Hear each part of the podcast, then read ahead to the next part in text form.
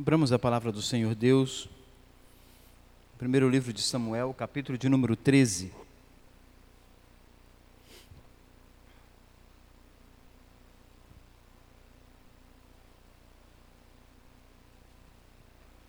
Primeiro livro de Samuel, capítulo de número 13.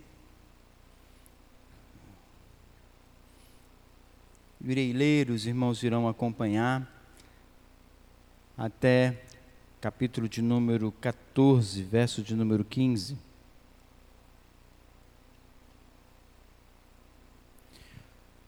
Será uma leitura um pouco longa.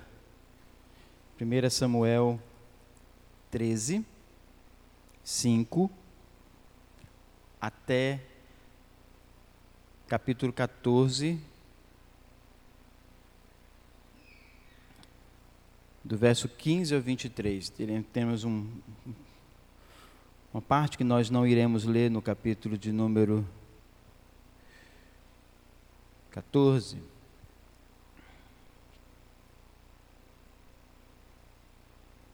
Então, 1 Samuel 13, a partir do 5, diz assim a palavra do Senhor.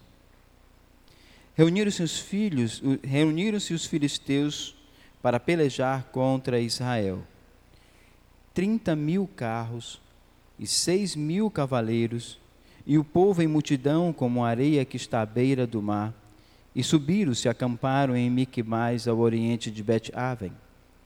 Vendo, pois, os homens de Israel que estavam em apuros, porque o povo estava apertado, esconderam-se pelas cavernas e pelos buracos, e pelos penhascos, e pelos túmulos, e pelas cisternas, também alguns dos hebreus passaram o Jordão para a terra de Gade e Gileade. E o povo que permaneceu com Saul, estando este ainda em Gilgal, se encheu de temor. Esperou Saul sete dias, segundo o prazo determinado por Samuel. Não vindo, porém, Samuel a Gilgal, o povo se foi espalhando dali. Então disse Saul: Trazei-me aqui o holocausto e ofertas pacíficas e ofereceu o holocausto. Mal acabara ele de oferecer o holocausto, eis que chega Samuel. Saúl lhe sai ao encontro para o saudar. Samuel perguntou: O que fizeste? Respondeu Saul: Vendo que o povo se ia espalhando daqui e que tu não vinhas nos dias aprazados, e que os filisteus já se tinham ajuntado em Miquimais, eu disse comigo: Agora descerão os filisteus contra mim a Gilgal e ainda não obtive a benevolência do Senhor, e forçado pelas circunstâncias oferecia holocaustos. Então disse Samuel a Saul: Procedeste neciamente em não, aguardar, em não guardar o mandamento que o Senhor teu Deus te ordenou, pois teria agora o Senhor confirmado o teu reino sobre Israel para sempre. Já agora não subsistirá o teu reino. O Senhor buscou para si um homem que lhe agrada e já lhe ordenou que lhe seja príncipe sobre o povo, porquanto não guardaste o que o Senhor te ordenou.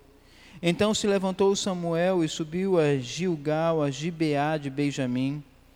Logo Saul contou o povo que se achava com ele, cerca de seiscentos homens. Saul e Jonatas, seu filho, e o povo que se achava com eles ficaram em Geba de Benjamim, porém os filisteus se acamparam em Miquimais. Os saqueadores saíram do campo dos filisteus em três tropas. Uma delas tomou o caminho de Ofra, a terra de Sual. Outra tomou o caminho de Bet-Oron. E a terceira, o caminho a cavaleiro do vale de Zeboim, na, na direção do deserto.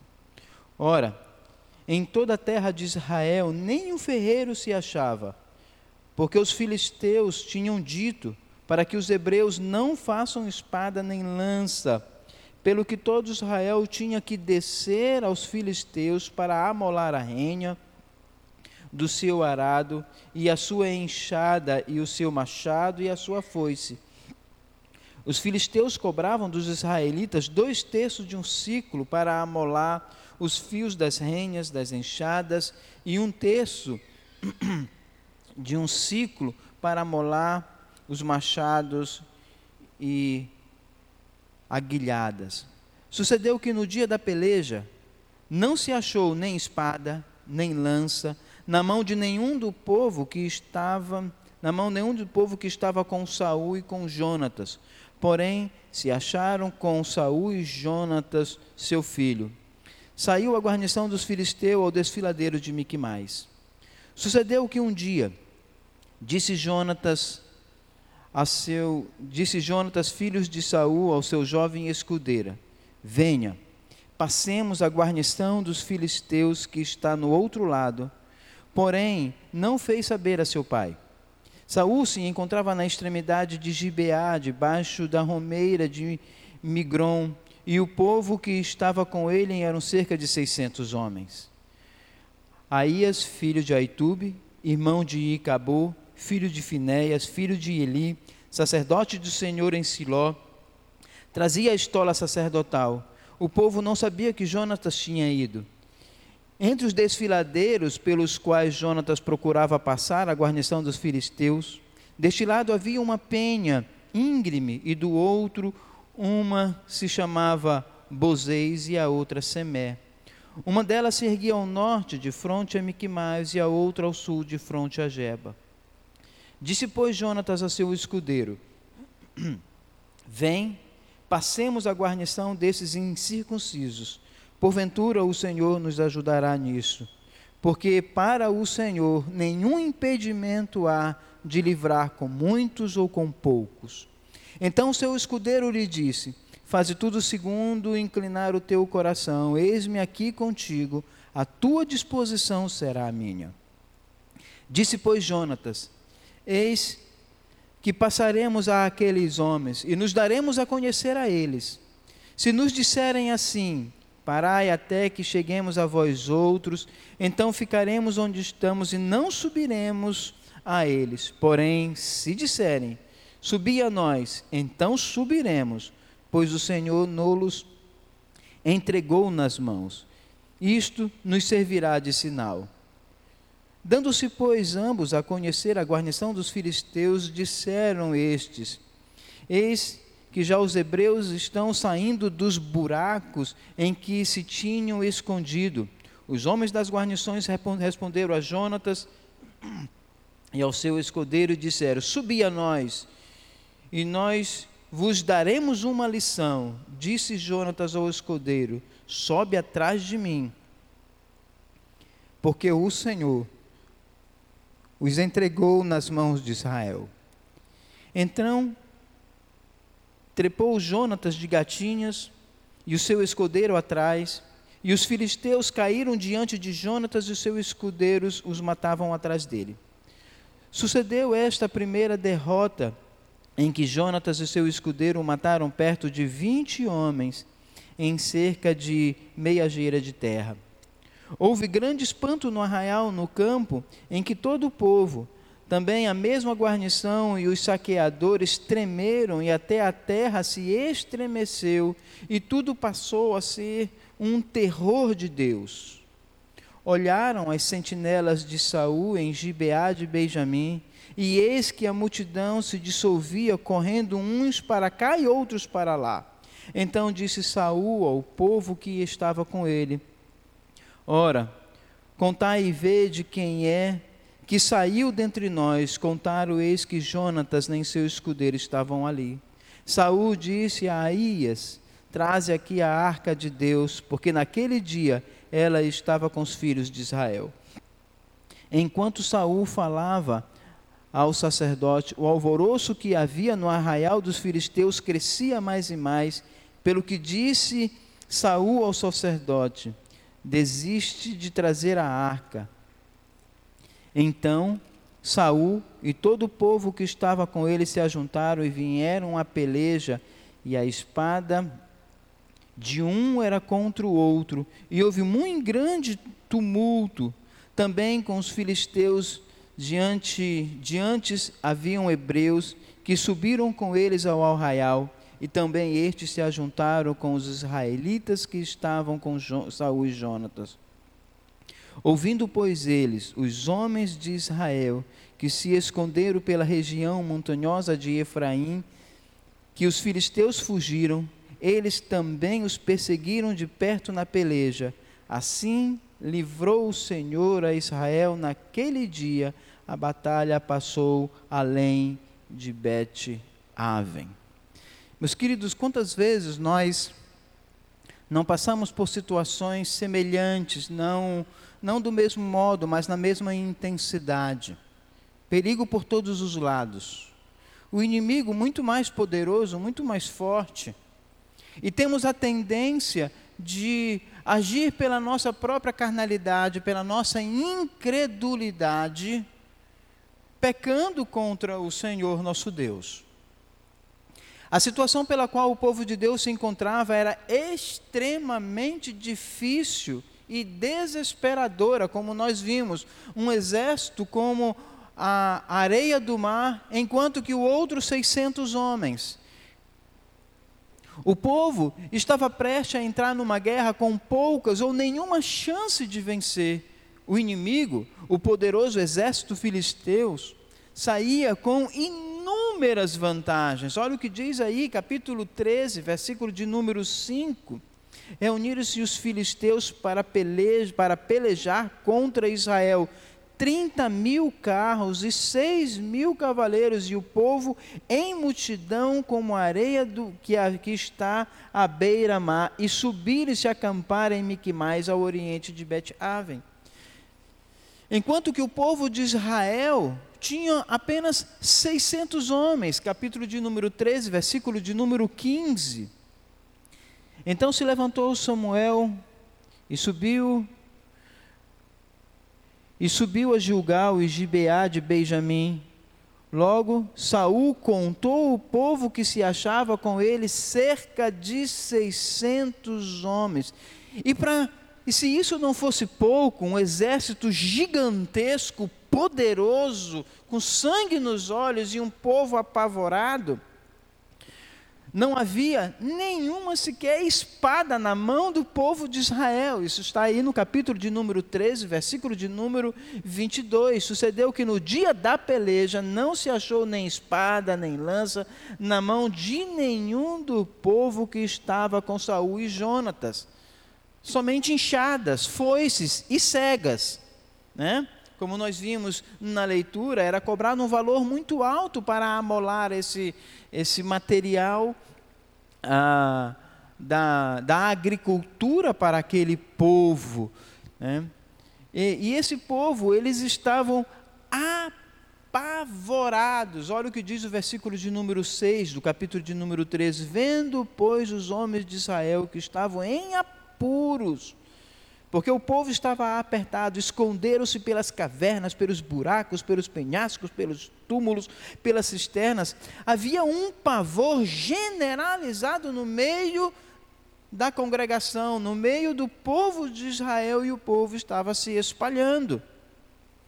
Quantas vezes, meus queridos, nós não sentimos essa mesma sensação? De terror, de pavor, pois o inimigo é muito grande, e o inimigo aqui nós poderíamos colocar N inimigos contra nós. Essa pandemia tem manifestado tantas coisas, e pavor no nosso coração se manifesta, até mesmo esse vírus tão pequenininho gera no coração de muitos crentes pavor. Eu não estou falando que nós não devemos ter o cuidado, mas o pavor, nós devemos ter a preocupação contra isso. Por isso, em primeiro lugar, a falta de confiança no Senhor nos faz tomar decisões tolas. Precisamos confiar no Senhor nosso Deus. Olha o que diz aí, capítulo de número 13, do verso 8 até o verso de número 9.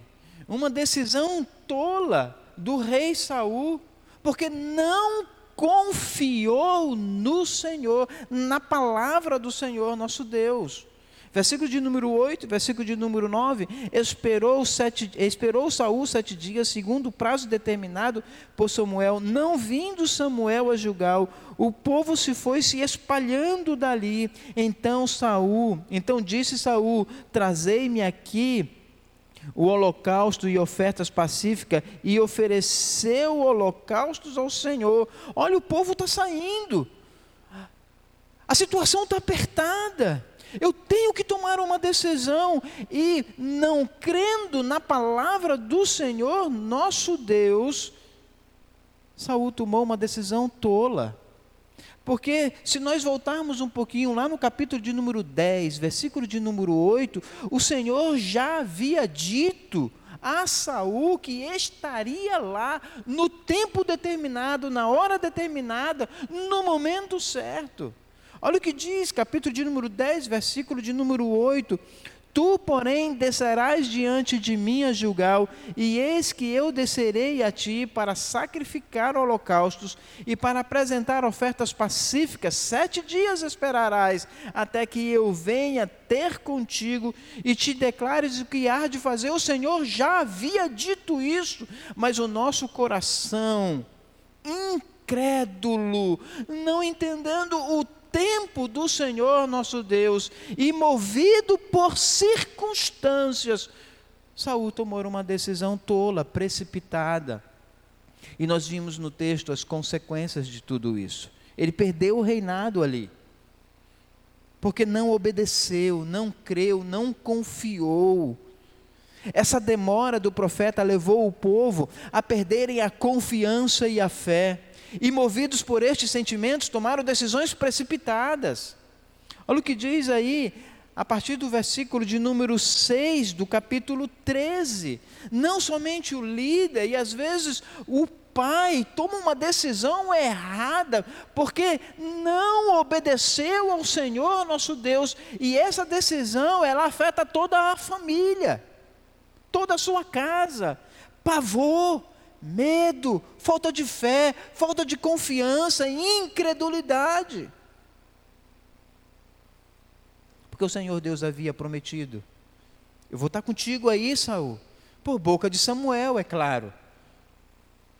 Olha o que diz aí, capítulo de número 13, versículo de número 6, o versículo de número 7, as consequências de tudo isso. Vendo, pois, os homens de Israel que estavam em puros. A situação está difícil, Senhor. Eu vou ter que tomar uma decisão agora, imediata, porque o Senhor está demorando. Demorando para quem? Tantas vezes o Senhor Deus, no seu tempo, Ele está moldando o nosso coração. Ele está fortalecendo a nossa fé. Para que depois da provação, a gente seja fortalecido, em meio à provação, a gente seja fortalecido no Senhor. E ao final, como diz o salmista, foi bom ter passado por aflições para aprender os teus decretos, mas essa não foi a situação ali. Como eu disse, versículo de número 13, versículo, capítulo 13, versículos 6 e 7. Vendo, pois, os homens de Israel que estavam em apuros, porque o povo estava apertado, esconderam-se pelas cavernas, pelos buracos, pelos penhascos, pelos túmulos, pelas cisternas. Tentem imaginar uma situação como essa: homens de guerra. Não estamos falando de, de, de uma geração hoje que tudo se ofende, uma geração fraca, frouxa. Nós estamos falando de homens de guerra acostumados à peleja. O pavor foi terrível, porque eles não confiaram na palavra do Senhor. O desespero também nos faz esquecer de confiar em Deus e nas Suas promessas. Entregamos os pontos, baixamos a guarda, quando mais deveríamos confiar no Senhor. É momento de crer, momento de confiar. Mas a situação, por causa do nosso coração, faz com que tomemos decisões erradas. E essas decisões erradas, elas têm consequências terríveis na vida de quem tomou e por vezes na vida da família. Eu não sei se você está passando por uma situação semelhante a esta. Talvez esteja enfrentando algo parecido, não, mesmo com, não com a mesma intensidade, mas com a mesma angústia. O que o texto irá nos ensinar, e nós lemos isso lá no capítulo de número 14, versículo de número 23. Assim livrou o Senhor a Israel naquele dia, e a batalha passou além de Bet-Aven. Que o Senhor Deus tem nos ensinar, confie nele. Não confie no seu coração. Não confie no seu tempo. Não olhe as circunstâncias ao seu redor, porque em meio a elas o Senhor Deus está moldando o seu caráter. Para Davi, a angústia, o pavor, era atravessar o vale da sombra da morte, mas ele sabia que o Senhor, que com o Senhor ele estava seguro, porque está escrito: ainda que eu ande pelo vale da sombra da morte, não temerei mal nenhum, porque tu estás comigo. O teu bordão e o teu cajado me consolam. Disciplina. Há um bordão aqui, e há uma restauração, há um afago do Senhor Deus no seu cajado que o traz para si. Mas ele passa pelo vale da sombra da morte, mas o Senhor estará com ele. Inclusive, como diz o próprio Davi, né, ainda que eu passe pelo vale da sombra da morte, não temerei, porque o Senhor está comigo. O teu bordão e o teu cajado me consolam. Sou consolado até nas, na, na disciplina que vem do Senhor Deus por meio das tribulações. Veja como é importante isso. Para Abraão, a angústia era sacrificar o seu único filho. Imagine você numa situação como essa. Porque está escrito: E estendendo a mão, tomou o cutelo para imolar o filho, mas do céu lhe brandou, lhe bradou o anjo do Senhor, e anjo aqui com letra maiúscula. Abraão, Abraão, ele respondeu: Eis-me aqui. Então lhe disse: Não estendas a mão sobre o rapaz e nada lhe faças, porque agora sei que temes a Deus porquanto não negaste o teu único filho. Ele creu que em ti serão benditas todas as nações da terra. Senhor Deus, eu só tenho um filho. Sacrifica-o. Tá bom, Senhor. Mas ele creu. E em meio à tribulação, em meio àquele momento de angústia, ele subiu ao monte com o seu filho, com a lenha, com o cutelo. E estava pronto para oferecer sacrifícios ao Senhor. Para muitos hoje, o desespero, a angústia, pode ser um filho viciado, um pai incrédulo, um marido desempregado, uma esposa doente. E com essas circunstâncias nós fugimos ou fingimos que cremos no Senhor nosso Deus e tomamos decisões segundo o nosso coração e nos esquecemos do Senhor nosso Deus. Nós não enxergamos a mão de Deus em tudo isso que está acontecendo ao nosso redor. Deus é soberano, meus irmãos. Nada foge ao seu controle. Se estamos passando, é para o nosso bem. Lembram? Como eu falei, estamos falando aqui de que não confiar no Senhor faz com que tomamos tomemos decisões tolas. Olha o que diz a palavra do Senhor, Salmo de número 20, versículo de número 7. Uns confiam em carros, outros em cavalos. Ou seja, há pessoas que confiam no homem, no poder, na força. Porém, nós nos gloriemos em o nome do Senhor nosso Deus.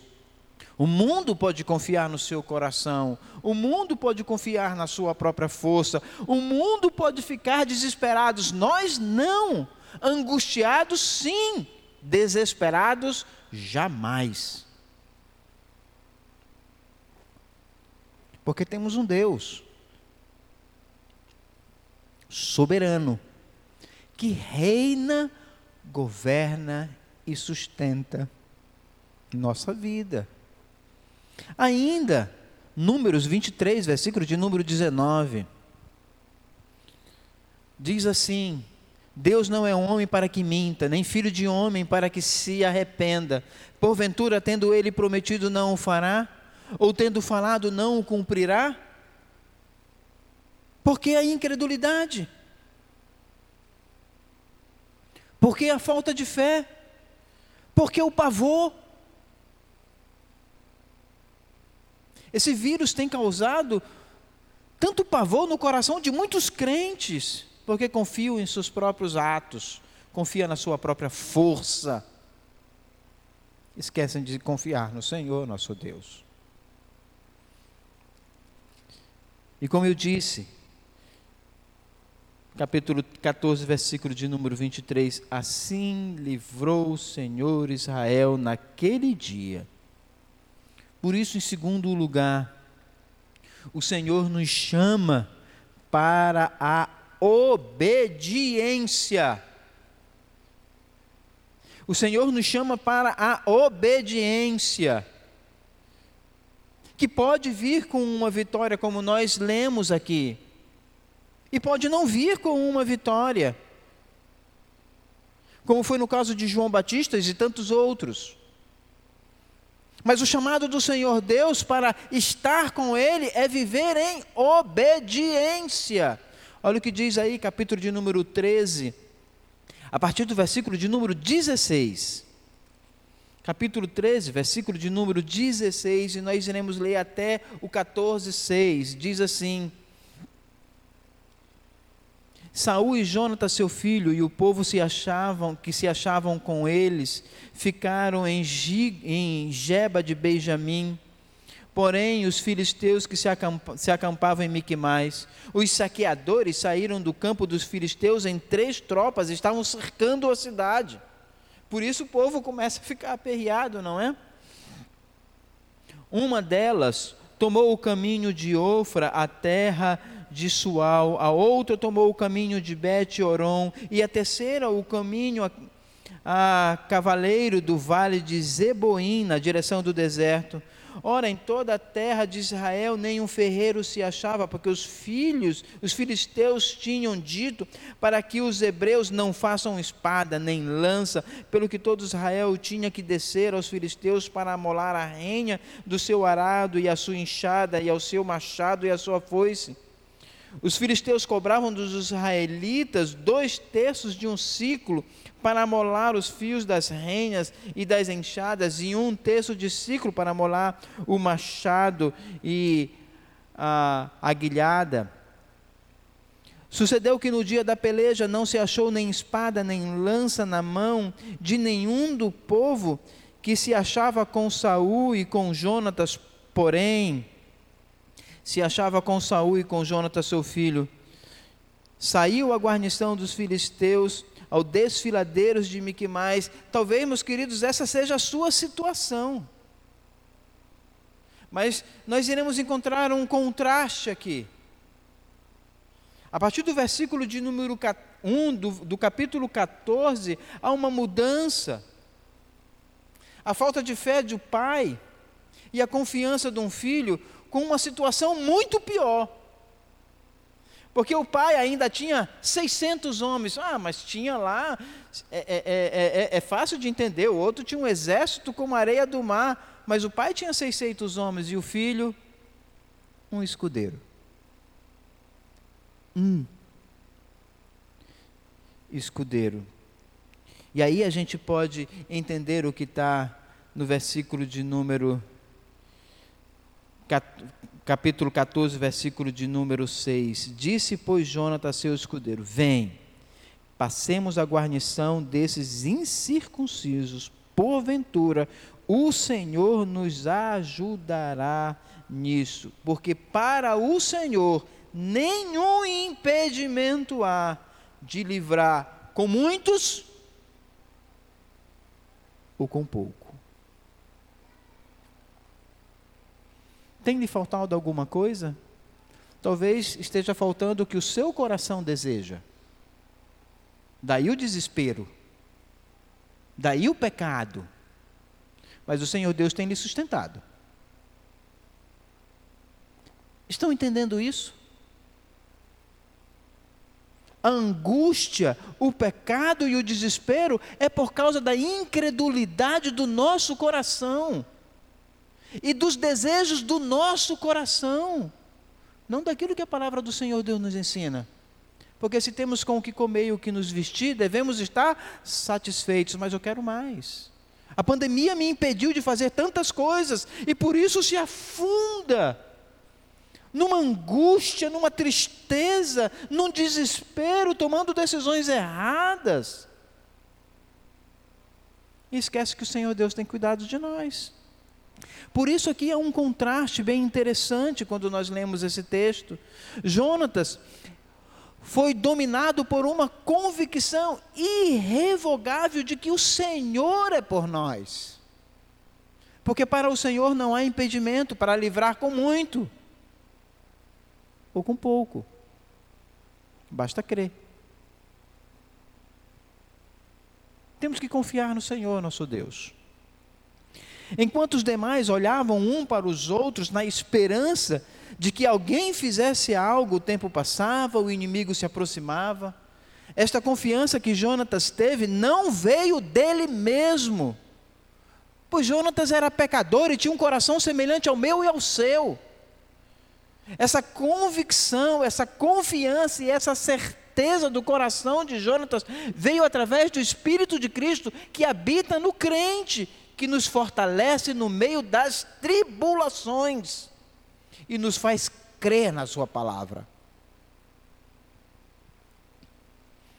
Foi o próprio Espírito de Cristo, nas promessas dele, que fez com que Jonatas tomasse uma decisão tranquila.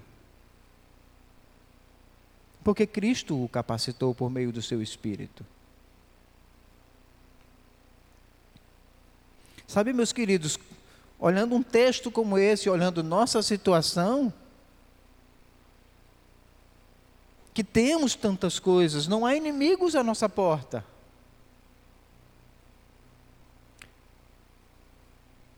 E nos apavoramos. Nos escondemos. Nos escondemos dentro de casa. Meu querido, eu falo isso com muito temor e tremor. Essa pandemia tem revelado o coração de muita gente que tem se escondido dentro de casa. Eu não estou falando daqueles que devem assim o fazer por, por questões de saúde. Eu não estou falando sobre isso, mas há muitos, há muitos que estão se utilizando disso para se esconderem apavorados, eu não sei com o quê.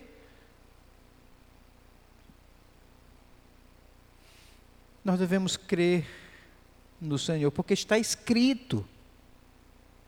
Mateus 28, 20, no finalzinho diz assim: E eis que estou convosco todos os dias, até a consumação do século. É palavra do Senhor. É promessa do Senhor Deus mas há um desespero. Como pastor, nós temos percebido. Há um desespero, quase que irracional.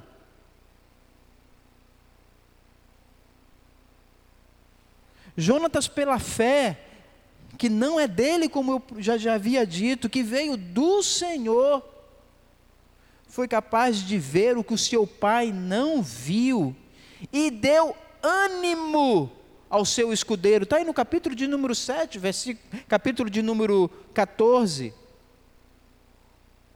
Versículo de número 7. Eu vou ler o 6 e o 7 para que os irmãos possam entender. Disse, pois, Jonatas ao seu escudeiro: Vem, passemos a guarnição destes incircuncisos, porventura o Senhor nos ajudará nisso Porque para o Senhor nenhum impedimento há de nos livrar com muitos e com poucos. Essa deve ser a palavra de um pastor do lar para sua casa. Pastorear a sua família. Animar a sua família.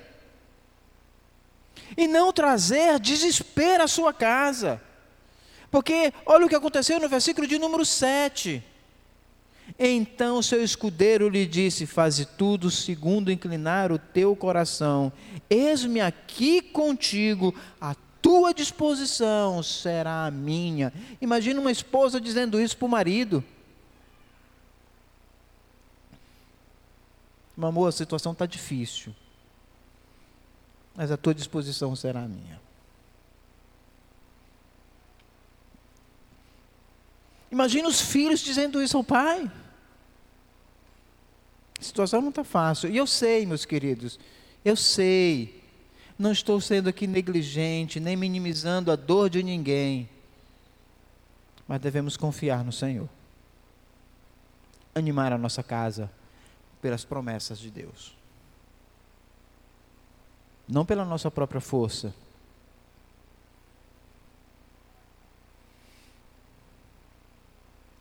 novamente. Abram comigo lá em Números, capítulo de número 13. Números 13, a partir do versículo de número 7, é, 17, nós iremos encontrar o outro contraste. Lá nós vimos um contraste entre Saul e Jonatas. E aqui nós vamos encontrar outro contraste dos espias. Uns, um, dois confiaram e os outros não. Olha o que diz a palavra do Senhor Deus, Números 17, a part... 13, a partir do 17. Enviou, pois, Moisés a espiar a terra de Canaã e disse-lhe: Subi ao Neguebe e penetrai nas montanhas. Vede a terra, que tal é o povo que nela habita, se é forte ou fraco, se são poucos ou muitos e qual é a terra em que habita, se é boa ou má. E eis que são cidades em que habitas, e se arraiais, se em fortalezas. Também qual é a terra, se fértil ou estéril, se nela a matas ou não, tem de ânimo, e trazei o fruto da terra. Eram aqueles dias os dias das primícias das uvas. Assim subiram e espiaram a terra, desde o deserto de Zem até Reob, a entrada de Amnate. E subiram pelo Negueb e viram e, e viram até Hebron. Estavam ali Aimã, Sesai, Sesai e Talmai, filho de Anak. Hebron foi edificada sete anos antes de Zoan no Egito. Depois vieram até o vale de Escol e dali entraram, cortaram um ramo de, de vide com um cacho de uvas, o qual trouxeram. Dois homens numa vara, olha o tamanho disso, como também romães e figo esse lugar se chamou o Vale de Ecol por causa do cacho que ali cortaram os filhos de Israel. Ao cabo de 40 anos voltaram de espiar a terra. Caminharam e vieram a Moisés e Arão e a toda a congregação dos filhos de Israel no deserto de Parã, a Cádiz. Deram-lhe conta a eles e toda a congregação e mostraram-lhe os frutos da terra relataram a Moisés e disseram: Fomos à terra a que nos enviastes, e verdadeiramente mana leite e mel, este é o fruto dela. Lembra a promessa do Senhor Deus? Que eles iriam habitar uma terra que mana leite e mel. Eles citaram a promessa. O povo, porém, que habita nesta terra é poderoso, e as cidades muito grandes e fortificadas. Também vimos ali os filhos de Anak. Os amalequitas habitam na terra, do, do Negueb, os Eteus, os Jebuseus, os Amorreus habitam nas montanhas, os canoneus habitam na, ao pé do mar e pelo ribeiro do Jordão. Então Caleb fez calar o povo perante Moisés e disse: Eia, subamos e possuamos a terra, porque certamente prevalecemos. E os irmãos sabem do final da história. Os outros espias conseguiram convencer o povo, causando pavor, pavor ao coração do povo de Deus, ao ponto deles pedirem para voltar para o Egito, a praguejarem contra o Senhor Deus, porque houve falta de fé. O que fez com que Josué, Caleb, Jonatas e tantos outros tomassem a decisão segundo a vontade do Senhor Deus, obediência. Obediência. Em Números 13, versículo de número 2, diz assim: Enviou Moisés do deserto. Opa, 2. Envia homens que espiem a terra de Canaã, que eu hei de dar aos filhos de Israel. Essa é a promessa. Manda ver. Manda ver. Mas eu vou dar. E eles foram ver. Olha, tem isso, tem isso, tem isso. O povo é forte. O Senhor Deus disse: Eu vou dar. E o fato mesmo de ter visto homens gigantes, fortes e valentes, faz parte da vontade do Senhor Deus para que o nosso coração não desfaleça diante das circunstâncias. Mas a promessa está aqui no versículo de número 2 do capítulo 13. Manda lá, mas eu vou dar. Por isso Josué e Caleb disseram: Ei, o que, que é isso? Subamos. O Senhor Deus nos entregará esse povo, são grandes, são fortes, mas o Senhor Deus é por nós. Por isso, meus queridos, em terceiro lugar, o Senhor Deus nos livra com muitos, ou com poucos. A lógica de Deus desafia a lógica dos homens. Por isso Deus nos desperta nessas circunstâncias, eu coloco entre aspas, contrárias, a despertar a nossa confiança no Senhor. O que nos leva a uma ação, mesmo quando as adversidades são terríveis. O que nos impulsiona a lutar, mesmo quando tudo parece perdido é o fato de que a vida não se resume naquilo que vemos, ensina aquilo que cremos. Essa é a diferença. O que nos motiva não é o que vemos, mas é o que cremos. Quando o rei da Síria enviou um grande exército para prender Eliseu em Dotã, o moço que acompanhava o homem de Deus ficou apavorado. Este moço levantou-se bem cedinho e, ao sair de casa, deparou-se com um batalhão de homens armados cercando a cidade. Foi notificar o fato ao profeta e ficou surpreendido com a reação tranquila do profeta. Eliseu lhe disse: Não temas porque mais são os que estão conosco do que os que estão com eles. Depois disso, orou e pediu que Deus abrisse os olhos do seu servo. E está escrito. Eu irei ler para os irmãos. Eliseu, um homem velho, um batalhão cercando, e ele descansava. Segunda Reis 6:17 diz assim: Orou Eliseu e disse: Senhor, peço-te que lhe abra os olhos para que veja. Está falando isso ao moço.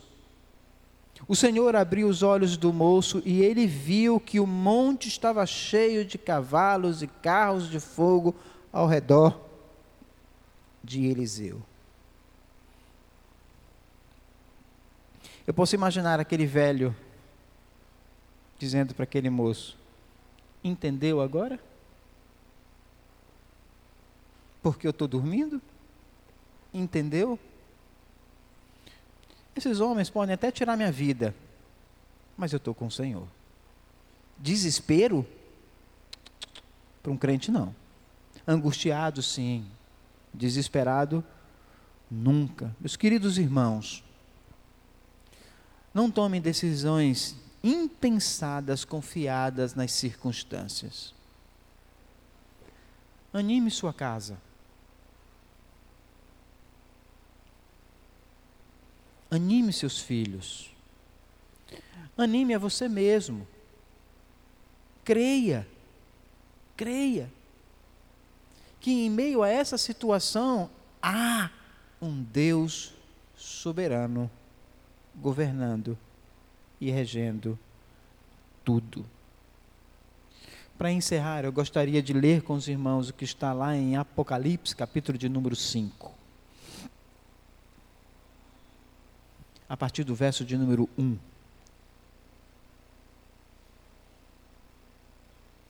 Percebe como a nossa fé é tão pequena? Percebe como nós somos movidos pelas circunstâncias? Que basta a coisa apertar um pouquinho, a gente já fica sem rumo. Meus queridos, olha o que está escrito em Apocalipse, capítulo de número 5, versículo de número 14: Este é o Cristo que governa e reina. Este é o nosso Senhor, que sustenta a nossa vida, que sustenta a nossa casa que desde hoje reina soberanamente. Olha o que está escrito em Apocalipse, capítulo de número 5, do verso 1 até o verso de número 14. Vi na mão direita daquele que estava sentado no trono um livro escrito por dentro e por fora, e todo selado com sete selos. Vi também um anjo forte que proclamava em grande voz: Quem é digno de abrir o livro, lhe dá e lhe de desatar os selos? Ora, nenhum, ora, nem no céu, nem sobre a terra, nem debaixo da terra, ninguém poderia abrir o, o livro, nem mesmo olhar para ele. E eu chorava muito, porque ninguém foi achado digno de abrir o livro, nem mesmo de olhar para ele. Todavia, um dos anciões, anciãos me disse: Não choras. Eis que o leão da tribo de Judá, a raiz de Davi, venceu para abrir o livro e os sete selos. Não chora. Há um Deus, santo, puro, que tem nas suas mãos toda a autoridade, que nenhum outro homem tem. Confie nele, creia nele. E o texto continua. Então vi, versículo de número 6, então vi no meio do trono um dos quatro seres viventes, e entre os anciãos de pé um cordeiro, como tendo sido morto. Ele tinha sete chifres, bem como sete olhos, que são sete Espíritos de Deus enviados por toda a terra. Veio, pois, e tomou o livro da mão direita daquele que estava sentado no trono. E quando tomou o livro, os quatro seres viventes e os vinte e quatro anciãos prostraram-se diante do cordeiro, tendo cada um deles uma harpa e taças de ouro cheias de incenso, que são as orações dos santos. Senhor Deus nos ouve, meus irmãos.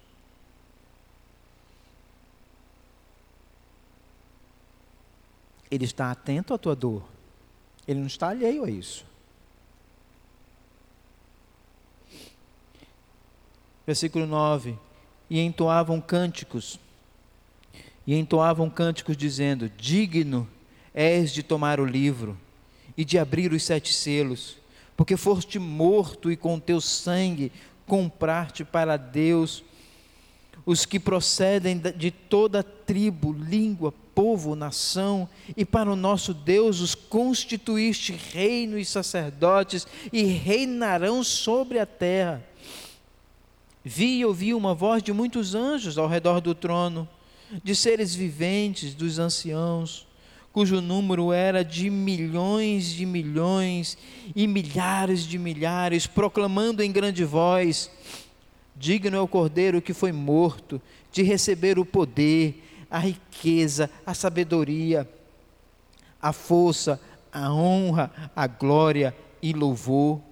Então vi que toda criatura que há no céu e sobre a terra e debaixo da terra e sobre o mar, tudo o que neles há estava dizendo: Aquele que está sentado no trono e ao Cordeiro, seja o louvor, a honra, a glória e o domínio pelos séculos dos séculos. E os quatro seres viventes responderam: Amém.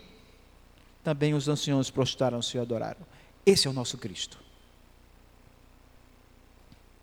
Esta é a consumação de todas as coisas. Enquanto esse dia não chega, devemos crer na Sua palavra, crer no seu governo, crer no seu poder e descansar nele. Não estou prometendo vitória para ninguém aqui. Ela pode vir? Sim, eu creio nisso.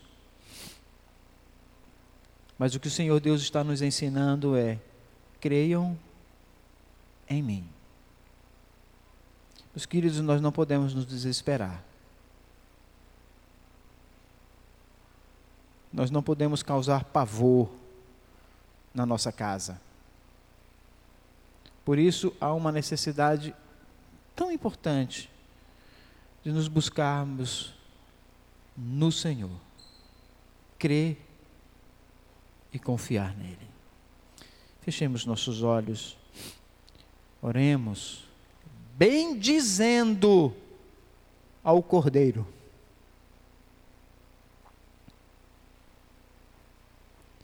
Que vive, que reina, que governa, e que as minha vida está nas mãos dele. Quero convidar o presbítero Gessino a orar.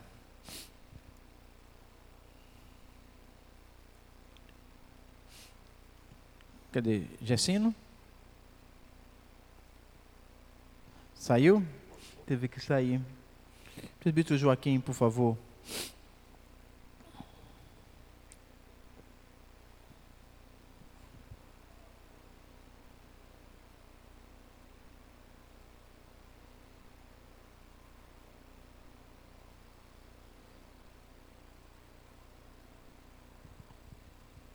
Oremos. Senhor Deus e Pai, obrigado porque a cruz está vazia, mas o trono está ocupado, Pai. Isso nos dá uma paz imensurável, porque nosso Cristo é Rei e governa tudo e a todos. Não há nada, Senhor Deus triuno, que passa despercebido tudo está diante de ti no teu santo e perfeito controle. Obrigado pela palavra que hoje ouvimos, uma palavra que vem me confrontar, e eu creio que muitos outros irmãos. Me traz vergonha diante, meu Pai, da idolatria do meu coração, de crer naquilo que eu vejo, de crer naquilo que eu posso apalpar, naquilo que o meu coração, que tão facilmente se apega a coisas dessa terra, e assim, meu Pai, sem perceber, envergonho e não glorifico o meu Cristo, Senhor. Mas obrigado porque Tu és misericordioso. Obrigado, Pai, porque o Senhor está com aqueles que são quebrantados de coração. E reconhecemos, meu Pai, nossa falência de recursos, reconhecemos diante de Ti, muitas vezes, nossa independência infantil e vã e tola e clamamos que Cristo venha sempre, meu Pai, ser o nosso refúgio único e verdadeiro e eterno. Independente das circunstâncias ao nosso redor, mesmo, meu Pai, que todas nossas esperanças que os olhos veem descaiam, se destruam, sabemos que Cristo já nos preparou morada. Sabemos, meu Pai, que não é aqui que está a nossa casa, Oh Deus, sempre nos lembra que não chegamos em casa ainda. Nos dá sempre, meu Pai, essa santa exortação em nossas mentes e em nosso coração. Que possamos, meu Pai, viver pela graça que é em Cristo. Que possamos ter esperança, meu Pai, na terra que está por vir, não nessa terra, que nós sabemos que ela vai sim de mal a pior. Mas nos ajuda, Senhor, a o tempo que o Senhor tem para nós nessa terra, vivermos para a glória do nosso Cristo. Que as pessoas que não conhecem a Cristo possam olhar para nós e ver, meu Pai, uma paz que excede todo entendimento. E quando eles nos questionarem, possamos abrir nossas bocas e falar que é Cristo, não somos nós, que é o autor e consumador de nossa fé que tem nos feito forte. Que nós somos fracos, débeis, mas Cristo é tudo naqueles que creem nele. E ali possamos ser testemunhas, arautos do Rei, proclamadores das boas novas do reino dos céus. Nos leva assim, meu Pai. Obrigado por esse renovo que o Senhor nos deu, que Cristo nos deu pela tua santa palavra. E obrigado pelo teu santo dia, que aponta para aquele dia eterno, onde, meu Pai, não mais experimentaremos essas angústias e lutas dessa terra, mas estaremos regozijando eternamente, graças à obra perfeita do nosso Cristo. E é em nome dele que nós te louvamos e agradecemos. Obrigado, Senhor, em nome de Cristo Jesus. Amém. Que a graça tão maravilhosa do nosso Senhor Jesus Cristo, graça que acabamos de ouvir, que o amor de Deus, o nosso Pai, que nos escolheu em Cristo antes da fundação do mundo. E que o dom do Espírito, ó Pai, seja sobre este povo aqui presente, nos trazendo a confiança, aumentando-nos a fé, até a tua vinda. Amém.